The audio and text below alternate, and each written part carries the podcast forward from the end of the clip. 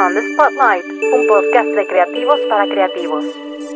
Hola amigos de Neomen, en esta ocasión tenemos una emprendedora con nosotros, una emprendedora mexicana, Daniela Holguín, de la marca Dove Athleisure Apparel.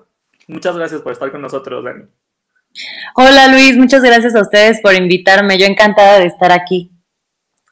Les pongo un poco de perspectiva, amigos. Yo conozco a Dani ya desde hace bastantes, bastantes años, antes de que yo entrara bien, bien y de lleno al, al mundo de moda y editorial. Estuvimos un semestre juntos en una universidad. Entonces, conozco perfectamente cómo es Dani, conozco perfectamente lo trabajadora, lo machetera, como decimos aquí en México, que es.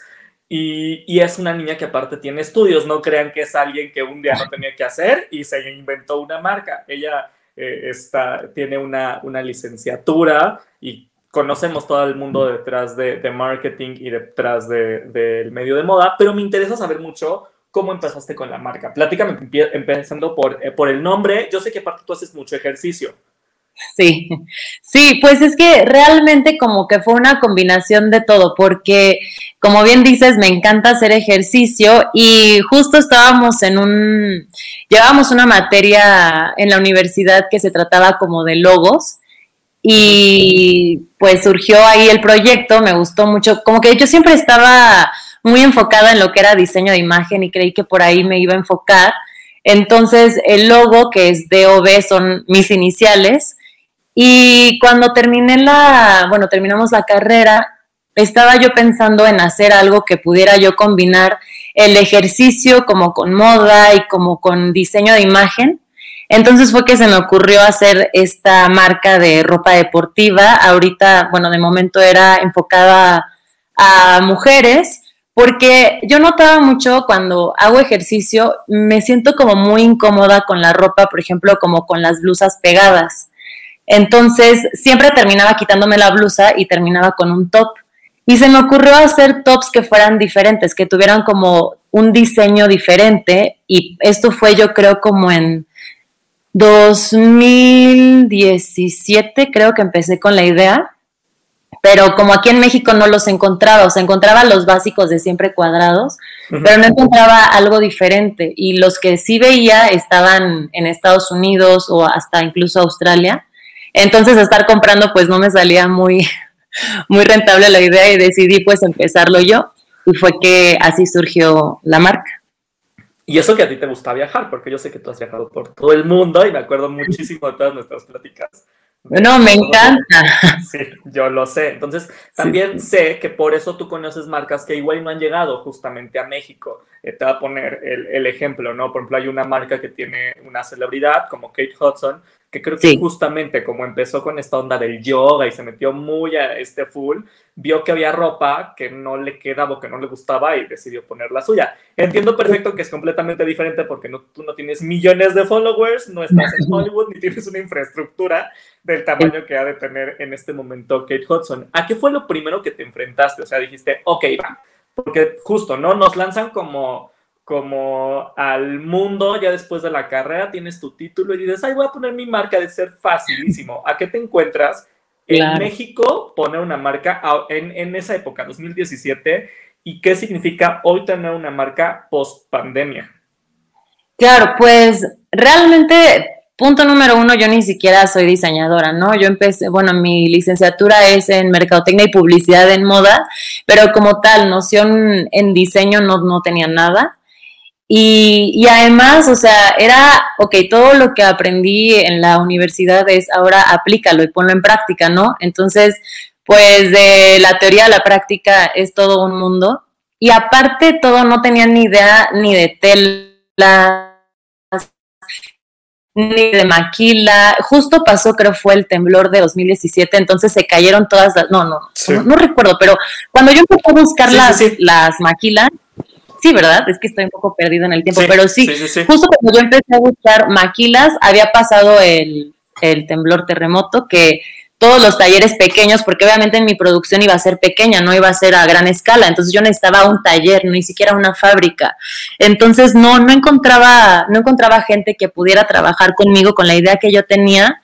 Así que fue literalmente preguntando a la gente, a conocidos, que había una chica que tenía una marca de trajes de baño Y me acerqué a ella tal cual, le dije, oye, la verdad tengo una idea de, ropa de deportes, yo no tengo ni idea de dónde se consigue la licra, cuáles son los buenos lugares para telas, no sé quién me puede ayudar a, confeccionar y además ni siquiera tenía la idea de lo que lleva a cabo una confección, ¿no? El patronaje, el tallaje, o sea, no tenía idea en nada. Así que me fui un poco asesorando ahí con, pues, con amigos y conocidos. Di con un taller, que el taller con el que trabajo ahorita está en México, digo, en Monterrey. Y aparte de todo, yo tenía como que en mi cabeza yo tenía una idea de lo que era el diseño que yo quería, ¿no? La colección, digamos. Y llegas a los lugares de telas aquí en Ciudad de México y dije, ok, o sea, no hay ningún color de tela que yo quiero, o sea, todo está totalmente distinto, así que tenía que adaptar lo que yo tenía em, como de un principio a lo que realmente estaba disponible. Entonces ahí fue como que mi primer choque, ¿no? Que decía como que, ok, tienes que empezar a adaptarte a lo que tienes. Y, aparte, yo también decía, pues es muy fácil, porque como yo no voy a tener una tienda en línea, yo voy a, digo, una tienda física, voy a empezar con Instagram. Y decía, pues qué tan difícil es, subes una foto, la publicas, no, hay todo un trabajo detrás. Claro, y me gustaría saber un poco si tú ya tenías un eh, ahorro para empezar toda esta colección, si le pediste a tus papás, si pediste igual algún préstamo al banco. Porque aunque es una producción pequeña, cuando empiezas tú con estas ideas y entonces lo tienes aparte que pasar a un plan de negocios, a un plan de marketing y todo, todo suma, pero también todo resta si empiezas a ver que, híjole, esto me va a costar tanto y me va a costar esto y me va a costar lo otro. Entonces, ¿cómo le hacen las marcas grandes, no? Sí, sí, pues como tú dices, yo tal cual me tuve que acercar a mi familia y mi familia ha sido la, bueno, los primeros que han estado ahí apoyándome y realmente sin mi familia yo no hubiera podido empezar esta idea. Eh, y te digo que la empecé en 2017, ¿no? Entonces empecé con mi primer como colección. Eh, sí pido, pido apoyo a mi familia y de repente me meto a trabajar. Entonces dejé, dejé la idea dos años. Lo dejé ahí, o sea, sí se produjo y todo, pero no, no seguí con, con, el proyecto. Comienzo a trabajar, estuve trabajando en una agencia de publicidad, luego estuve en una tienda departamental, entonces el proyecto lo dejé en stand-by. Y justo cuando empieza la pandemia, yo creo fue, a mí me mandan a trabajar desde casa en marzo, a partir de marzo. Y como por junio, cuando dije, ok, esto parece que no, no se va a reanudar, reanudar pronto, dije, bueno, pues tengo bastante tiempo libre, porque no retomo la, idea de la ropa, no? Y fue que, que retomé las redes y, empecé, todavía, sobre todo era como para sacar todo el inventario que yo tenía. Ya, no, no, no lo había pensado como para, para hacerlo de una manera formal, así que pues yo empecé como a moverlo, pero pues, para sacar, ¿no? Y tratar de recuperar. Pero en eso me, di cuenta que realmente era algo que a mí me gustaba mucho y dije, no, pues vamos a, vamos a hacerlo ya de una manera ahora sí como que formal y profesional. Y fue cuando vino como la segunda inversión y ya fue una inversión mucho más fuerte, porque aparte ya estás tratando, como tú dices, ¿no? Hacer un plan de negocios, aparte estás haciendo ahora sí como una campaña de publicidad, de contenido, ahora sí vamos a hacer bien todo lo de em, vender en línea, hay que sacar una, un website, hay que hacer bien un Instagram hay que hacer una sesión de fotos, pero, pero ya ahora sí formal. Antes era como que, bueno, estoy un poco jugando y no me lo había tomado muy en serio hasta que pasa lo de la, pandemia, que aparte yo me quedo sin trabajo como por julio, yo creo, y que, que, dije, bueno, va, esto es lo que realmente quiero, esto es lo que me gusta y todo se acomodó a que siguiera con, con la, el proyecto. Aparte, con lo que me estás comentando, tú ya tenías experiencia en, en otras áreas y eso siempre suma. Ya una experiencia real, ya cuando le godineas un poco, dices, ah, mira, así es como se hace dinero. Claro, claro. Y como tú bien comentas, em, la verdad es que he tratado de irme asesorando. Al final, estando en pandemia, me llega la oportunidad de tomar una maestría justo en dirección de empresas de moda y, te das cuenta que todo lo empecé sin ninguna base, sin ningún cimiento y ahora que estás aprendiendo, o sea, es que es muy diferente, de verdad que es muy diferente de lo que tú aprendes a cuando ya estás realmente a cargo de algo y quieres ahora sí que formalizar tu proyecto y dices, ok, o sea, hay muchísimos pasos atrás antes de lanzarte, o sea, hay mucho, mucha talacha por detrás, pero bueno, la verdad es que vas poco a poco implementando. Yo creo que así es cualquier negocio, no, no te das cuenta hasta que ya lo estás haciendo. Sí, sí, sí, sí, la famosa prueba y error. Ahora platícame, ¿en qué te enfrentas eh, post pandemia? ¿No? Dices, ok, pues ni modo, me quedo sin chamba. Afortunadamente tienes el apoyo de tu familia y tienes esta marca. ¿A qué te enfrentas? Tú ya tienes, como me comentas, un stock, pero dices, lo tengo que hacer bien. ¿A qué te, a qué te enfrentas contra qué te las hay? encontrar fotógrafo, hacer todo un plan, pues ya en forma y cómo lo logras vender, porque una cosa es también tenerlo todo perfectamente y aunque a veces las escuelas, la maestría todo te ayuda, eh, te dicen, no, pues tienes que ir por este camino, pero tú entiendes que a veces hay marcas inmensas en el, proyecto de moda, igual se fue por otro camino y les fue increíble y a la que siguió todos los pasos, pues ya no está produciendo. ¿Tú cómo le lograste hacer para hasta la fecha seguir produciendo y empezar a vivir de esto? Es que realmente todavía seguimos en esa etapa de lograr vender y sobre todo posicionarte. O sea, creo que aún no puedo decir como que ya es un negocio exitoso y rentable, sino que sigo en esa etapa de crecimiento y sobre todo, como te comentaba, posicionar la marca, ¿no? Porque te digo que yo la empecé como que estaba medio tirada y es retomarla y enfocarte 100% ahora sí, una, posicionarla, dos, a vender, pero en ese inter hay demasiadas cosas que hay que hacer eh, un reajuste, que sobre todo es la estrategia de venta, ¿no? Porque, ok, yo ya tengo esta producción, ahora hay que enfocarnos a vender y sobre todo es pues hacer una buena estrategia detrás.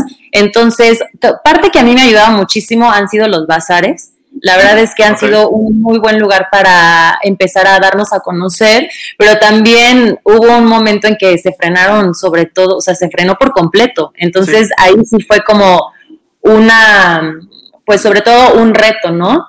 Y ahora eh, justo me estoy enfocando a hacer este branding de marca y esta imagen de marca que, que, es lo que yo quiero poder transmitirle a la gente y que la gente pueda como conectar con mi idea y, bueno, de los retos que también me he encontrado han sido sobre todo encontrar telas sostenibles, porque ya ves que es muy importante que ahora empecemos a dar ese enfoque y que una producción sea una producción usada y no sea una producción a escala, que a lo mejor hay demasiado desperdicio.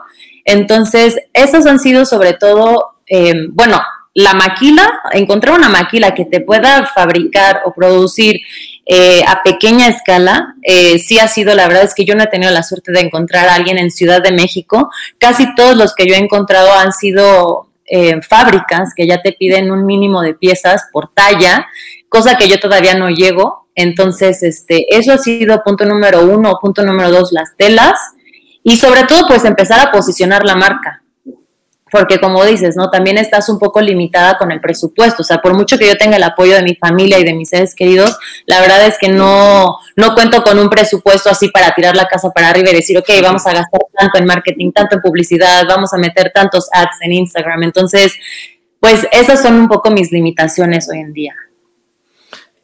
A la gente que ya ha comprado tu marca, ¿qué le ha gustado? ¿Qué te has enfrentado justo en esta onda de los bazares? También ahí te encuentras, me imagino, Em, la competencia real, sobre todo en estos lugares que encontramos en Ciudad de México, donde hay mucha joyería, donde hay productos de belleza, donde justo todo es como muy sostenible y toda esta onda.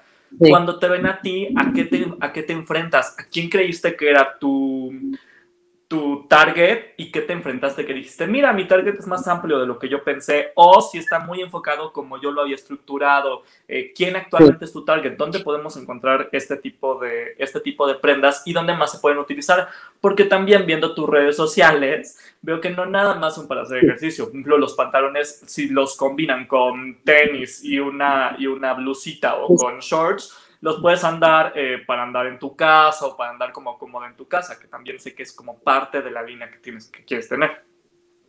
Sí, justo, la verdad es lo que a mí me ha encantado y es como la motivación que me da para seguir adelante, es que las chavas que, que me han comprado me han dicho que les ha encantado el diseño y que han sido cosas que ellas no han visto en ningún otro lugar. Porque es verdad que puede haber muchas marcas que a lo mejor tengan mucho, muchas mejores telas o mejor, no sé si algunas sean realmente sostenibles, podría ser que sí, pero lo que me anima mucho es que dicen que el diseño les encanta y que las hace sentir súper cómodas y con muchísima confianza, que realmente esa era la idea de la marca, ¿no? O sea, que, que cuando tú vayas a hacer ejercicio o te lo pongas, no importa si vas a ir al café o a, no sé, a alguna reunión con tus amigas, a pasar el día, que la idea de la marca es que no solamente vayas al gimnasio, ¿no? Sino que lo puedas usar como en tu día a día, como ropa muy casual, que lo puedas combinar con accesorios como blazers, eh, y te sientas cómoda, pero que, que, te sientas bien con tu propio cuerpo. Entonces, me ha encantado de verdad muchos mensajes que me han mandado de, oye, neta, no sabes, me la puse y me sentía como una guerrera. Y dije, wow, o sea, sí está realmente funcionando el, el concepto y la imagen que yo tenía, sí, sí lo estoy pudiendo transmitir a las personas que me han comprado. Ahora, lo que sí me, eh, uno de los a lo mejor obstáculos que he encontrado ha sido que el precio les ha pegado un poco. Y más me imagino que ahora en pandemia, pues todo el mundo está un poco más eh, precavido con sus gastos, ¿no? Entonces, ese ha sido sobre todo como poder eh, mm, que la gente se dé la oportunidad de probarlo, porque a primera, a primera instancia puede ser que digas, ay, wow, a lo mejor no es el precio, no es un precio ultra accesible, pero está dentro de. ¿Nos puedes platicar un poco justo la, la, parte de precios? Y me interesaría saber sobre todo también la parte de tallas, porque igual mucha gente cree, digo, si ven tu, Instagram o el Instagram de, de, la marca, muchas son chavas un poquito más delgadas y así, o están muchísimo más fit. Eh, también haces tallas para chavitas un poco más curvy, o ahí como podría ser.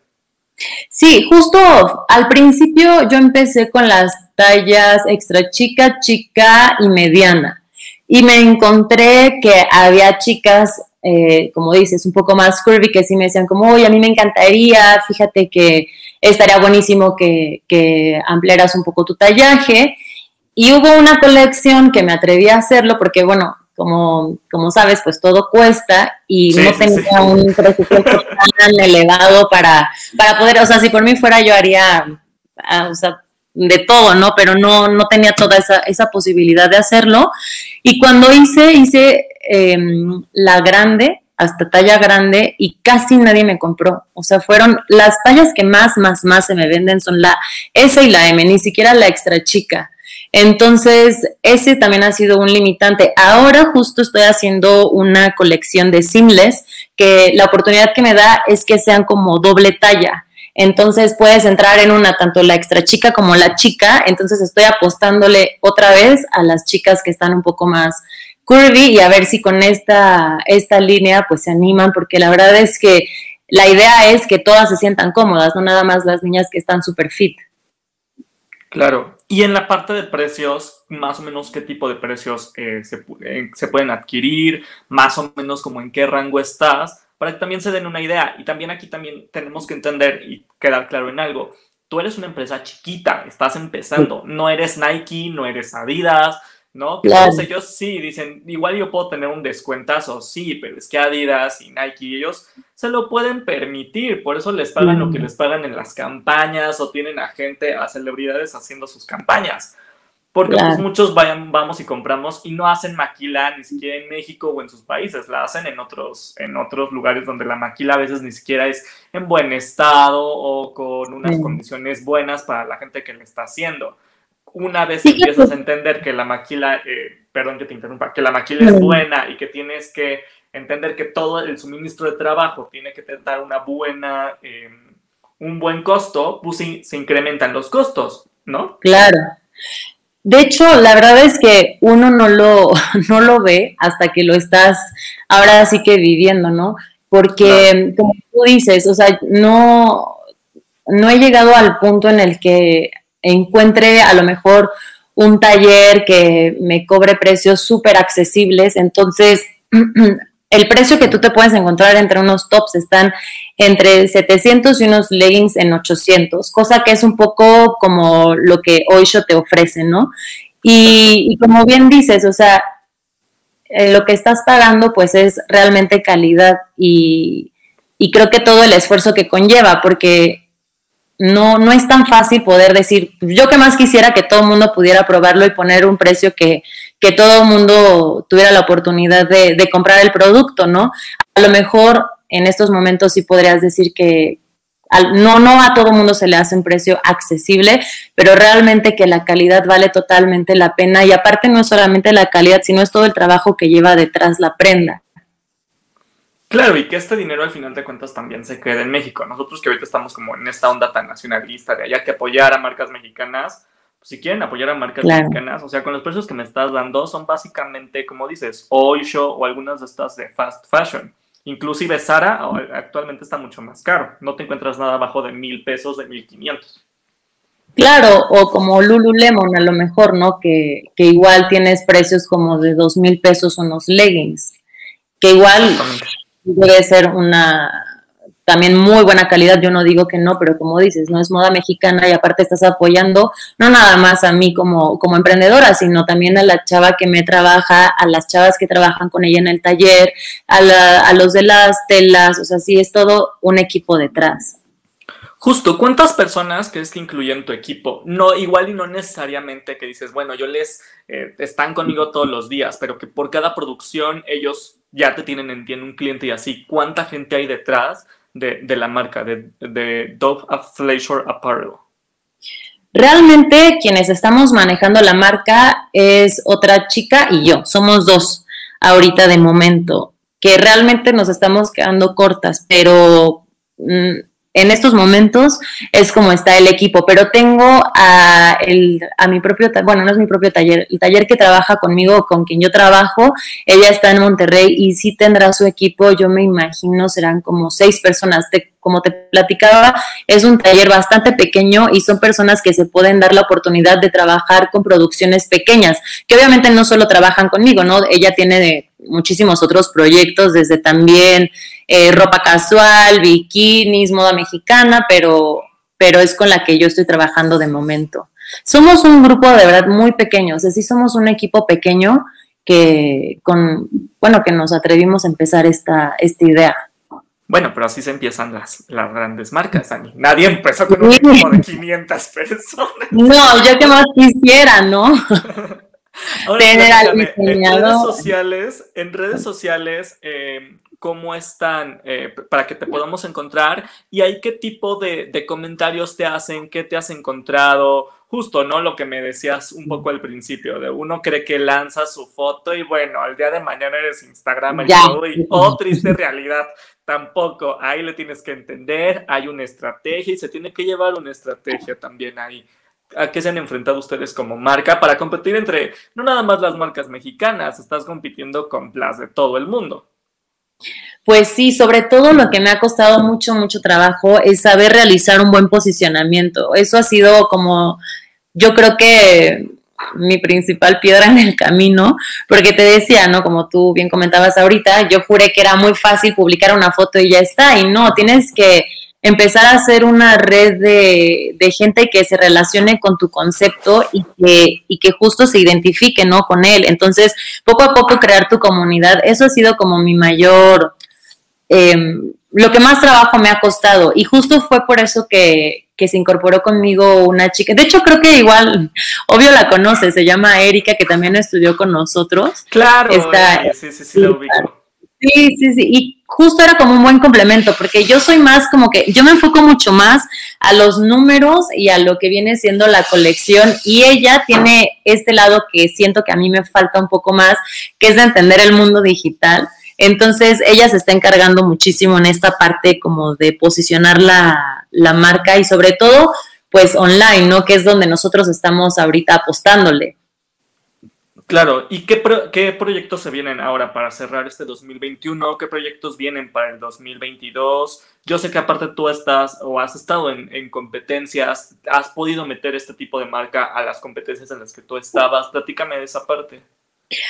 Mm, no, no tenemos todavía como el, la idea de meterlo en, gimnasios, por ejemplo, la verdad es que no. Ahorita estamos apostándole 100% a crecer la comunidad de Instagram, a que la gente conozca, porque justo estamos en una reconstrucción de, de marca, donde aparte nos estamos cambiando de plataforma de e-commerce, entonces es ahorita lo que queremos terminar el 2021 con este posicionamiento y esta nueva estrategia eh, en redes sociales Y para el 2022 nos, nos gustaría mucho poder empezar con la línea o la colección de hombres, pero no estamos todavía seguros si va a ser algo para el 2022 o incluso para 2023, pero sí es algo que tenemos pensado. O sea, si primero como que queremos enfocarnos 100% a poder posicionar la marca, eh, vamos a sacar la colección Seamless, que espero que ya en octubre eh, pueda estar arriba en, en las redes, pero principalmente es eso, poder cerrar bien el año con con un buen posicionamiento, tener nuestra colección seamless y para 2022, 2023 poder empezar con la colección de hombres. Y retomando un poquito, ¿qué tal la parte de los envíos? ¿Qué tal? Justo me estoy diciendo que están cambiando de plataforma. También ese es todo un tema. ¿A qué se han enfrentado? Y hoy, ¿cómo es en día, por ejemplo, los envíos? Si te compran en Chihuahua o te compran en la sierra, ¿cómo le hacen para que no un top de 700 no se les suba, me imagino, no se les incremente el precio muchísimo que dices, chin, a mí ya no es negocio, para mí ya no es negocio, y para la otra persona, cuando ven todo el cambio que hay, dices, chin, tampoco me lo van a comprar. Ahí cómo se hace, ahí a qué te has enfrentado o cuál es la estrategia que están llevando. Sí, sobre todo, por ejemplo, al principio que no tenía yo ni idea de nada de cómo se hacía, la verdad es que me acerqué, por ejemplo, a las paqueterías directamente, ¿no? Que fue eh, DHL, Estafeta, Redpack, y los precios, la verdad es que sí subían demasiado, o sea, se me hacía casi casi que ya te estaba llegando al precio de un top. Entonces dije, esto no va a ser nada viable. Igual te digo que preguntando y asesorándome con gente que ya estaba teniendo su propio Em, su propia marca, me recomendaron muchas como este tipo de, marcas que tienen un... Son como unos intermediarios que tienen como ya los deals con las paqueterías directas y ellos este, te manejan unas guías electrónicas, manejan guías electrónicas que tienen un mejor precio. Entonces, la verdad es que, por ejemplo, nuestro envío está en 130 a cualquier parte de la República. Lo he trabajado ya mucho y la verdad es que te llega al día siguiente, no he tenido ningún problema en que se pierda, que no llegue, que no sepa la dirección, pero también creo que hoy en día ya hay muchísimas, este, muchísimos negocios como este que te comento, que te están dando muy buena oportunidad de precios para el envío. Entonces, eso sí que es una gran ventaja. Sí, está increíble porque nosotros nos hemos topado, digo, no con marcas así, pero que los envíos luego están en 300 pesos, dices, ay, ya lo que me salió súper barato, ya no, ya no está tan barato. Claro, no. Increíble. Eso es buenísimo. La verdad es que obviamente siempre yo siento que como como cliente cuando tú te metes a, una página web y ves el precio, ¿no? Y luego al final, cuando ya vas a hacer tu checkout, dices, ¿qué onda, no? El envío está carísimo, ya me subió, ya no es lo que yo pensaba que iba a pagar, pero creo que sí, hoy en día ya tenemos más este, oportunidad de encontrar mejores precios para, para que también el cliente no pague, no pague tanto, ¿no? Y tratar de reducir al máximo los, los, los gastos. Claro, y platícanos, ¿en dónde te podemos encontrar? ¿Dónde podemos encontrar tu marca, tanto redes sociales como para poder comprarla? Ay, sí, la verdad se me había pasado comentarles. Estoy donde estamos y yo aquí platicándoles de todo menos de lo importante. Estamos en Instagram como dog-athleisure y en eh, Facebook también. De momento tenemos la website este, no la tenemos activada porque te digo que estamos haciendo toda esta nueva estrategia que esperamos ya la próxima semana estemos arriba y en Instagram vamos a poner el link para que puedan visitar nuestra página. Está increíble. Pues muchísimas gracias, Dani, por estar con nosotros. Y ya saben, sigan a dog-athleisure y me imagino que si no, también aquí tienen eh, mensaje directo o por contacto pueden hablar. Aquí está también el, el correo. Métanse directamente al, al Instagram y ahí también pueden hacer sus pedidos. Mil gracias Luis por invitarme. Estuve muy contenta de estar aquí con ustedes y cualquier cosa que pueda yo apoyar, con muchísimo gusto. On the Spotlight, un podcast de creativos para creativos.